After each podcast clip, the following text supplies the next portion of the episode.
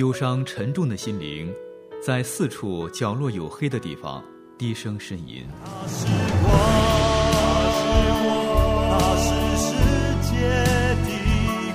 我们需要看见，给我们一束光，一个希望。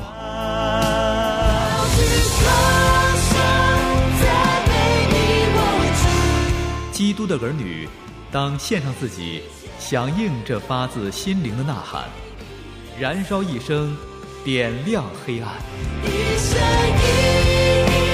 宣教事故时，燃亮的一生。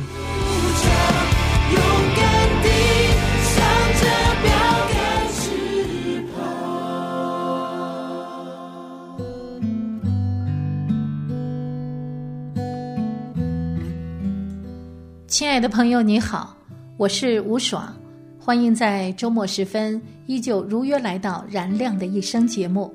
《燃亮的一生》继续为你播读著名传记作家罗杰·斯蒂尔所著《乔治·穆勒传》。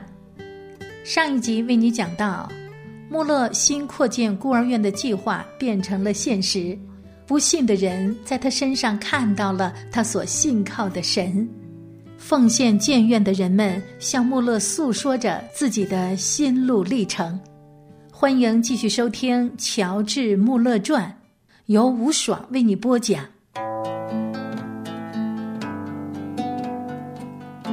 一位伟大的圣徒，一个祷告的榜样，一个信仰的实践者，他就是世界著名牧师乔治·穆勒。他说。我的信心与每一位信徒的信心一样。如果你相信上帝的话，自己试一试，你也将看到上帝的帮助。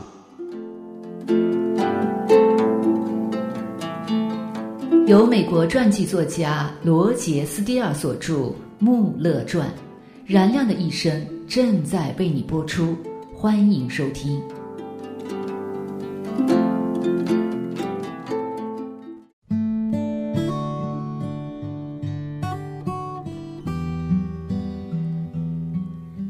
住在大山脚下，是一个商人，可以说是一个非常辛苦的商人。前些日子，一份你们的年度报告落在我的手中，但是坦白说，对您仅仅凭着祷告就能得到孤儿院的资金，我不太相信，甚至是很怀疑。然而，为孤儿院那些孩子奉献一些钱的想法。一次又一次的在我脑海中出现，于是当我正在思考是不是上帝真的与您同在，是不是您真的仅仅靠祷告就能筹得这么多资金的时候，我听说某一房地产要出卖，如果价钱公道，我很愿意买下。我仔细查看了一下，又找了一个有法定资格的商人对此进行了评估。他告诉我物超所值，于是我带着一种怀疑的口吻自言自语说：“现在我将看看上帝是否与穆勒同在。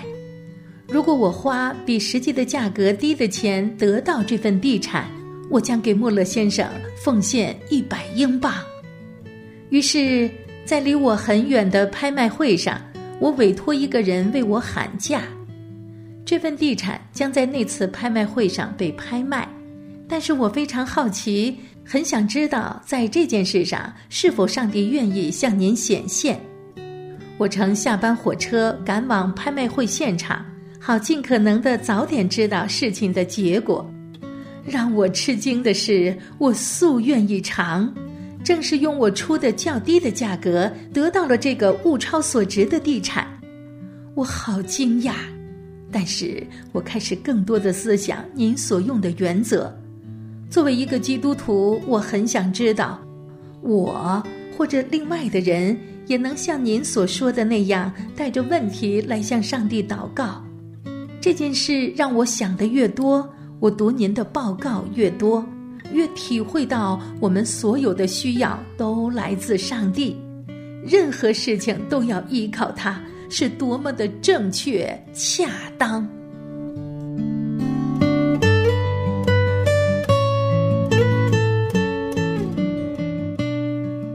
现在房产转让书已经做好，一切手续已经办妥，我觉得应当兑现我的诺言。于是，我和我的朋友，就是刚才您看到与我在一起的那位，起身到德文郡旅游。在我们回来的路上，就是在前天，我们拜访了您的家，正好您不在。我们昨天在布里斯托尔停了一天。知道了，您现在在这里，今天就来到艾瑞佛山谷，因为我很想认识您本人。穆勒说：“好的。”对上帝如此的帮助我，我一点儿也不感到惊奇，因为每天我都寻求他的帮助。正是这样，我的祷告都蒙了垂听。我们从大多数不确定的、完全陌生的人中得到捐款来从事这项事业。例如，刚才我从你所居住的那城里收到一封律师的信，要求我送他一份留给孤儿们的遗产表格，因为他的一个委托人想留下一千英镑的遗产给这些孤儿们。现在，据我所知，在这个城市里。我连一个熟人都没有，那个要留下一千英镑的人的名字我也不得而知。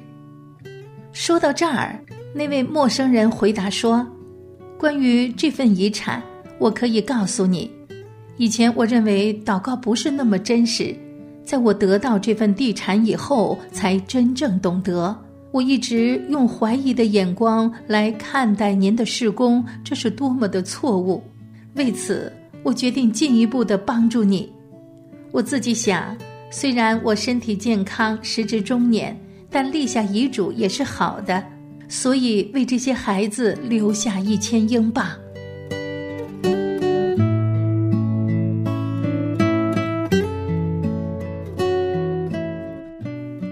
一八五九年，医生告诉穆勒的朋友和童工亨利·克雷克。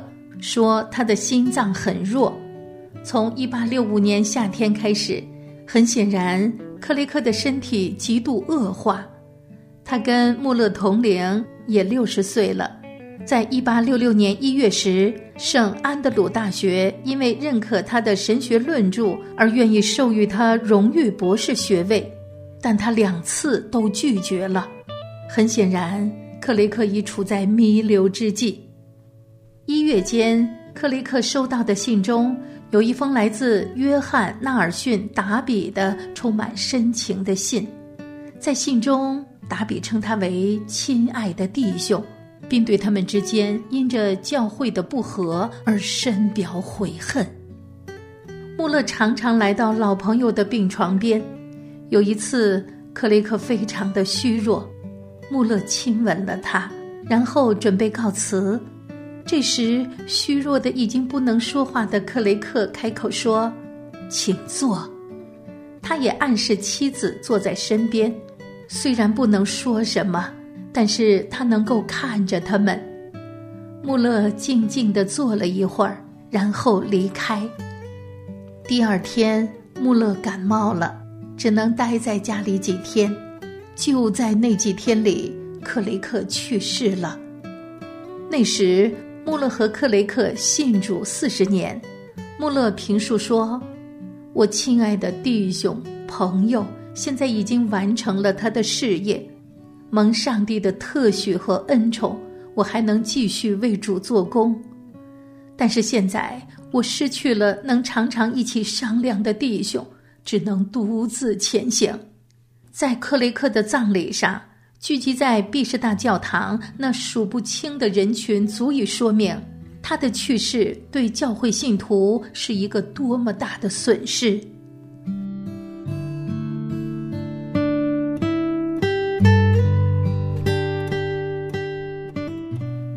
一八六六年五月，孤儿院的四期工程破土动工；一八六七年一月，又有七千英镑资金到位。五期工程也开始动工，两期工程合同资金超过四万一千英镑，七百个窗户的所有玻璃由一个建筑承包商无偿奉献。一八六八年的盖伊·福克斯节，孤儿院四期工程开门营业了。一八七零年一月六日，在阿什利顿，穆勒的伟大建筑群中的最后一座新孤儿院五期工程也按时开业了。穆勒在阿什利顿巨大的扩建工程完成了。从他开始宣布建立自己孤儿院的计划算起，二十五年已经飞逝而去。但是现在他绝不能坐在自己的荣誉簿上停止不前。每天早上他都是六点半起床，而后是通常的读经祷告时间。七点四十五分开始处理他的来往信件，然后正像几年后时代所记载的，十点钟有九个助手在等待他的吩咐和指示。在十九世纪五十年代没有秘书帮助的时候，他一年要处理三千多封来往书信。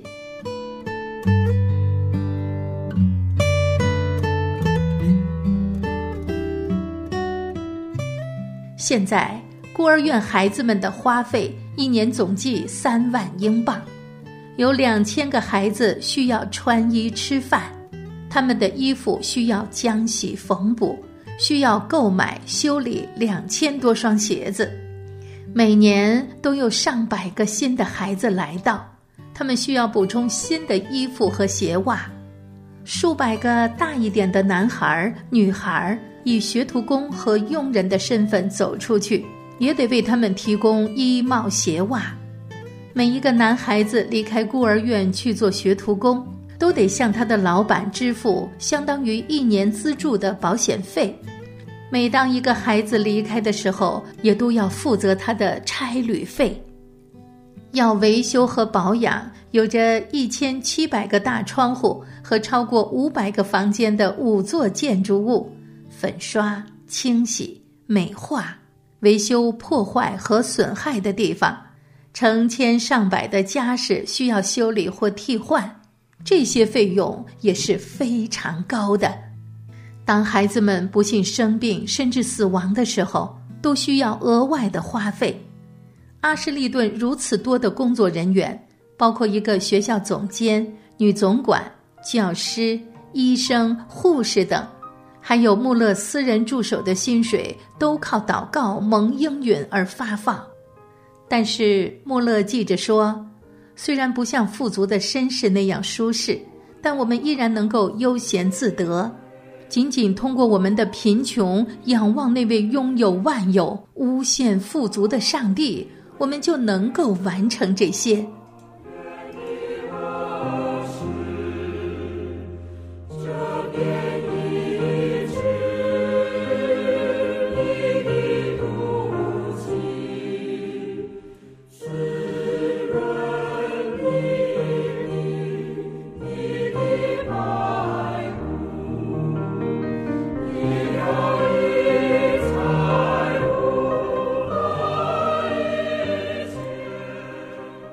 儿院建好了，与此同时，日常的各项开支也越来越多了。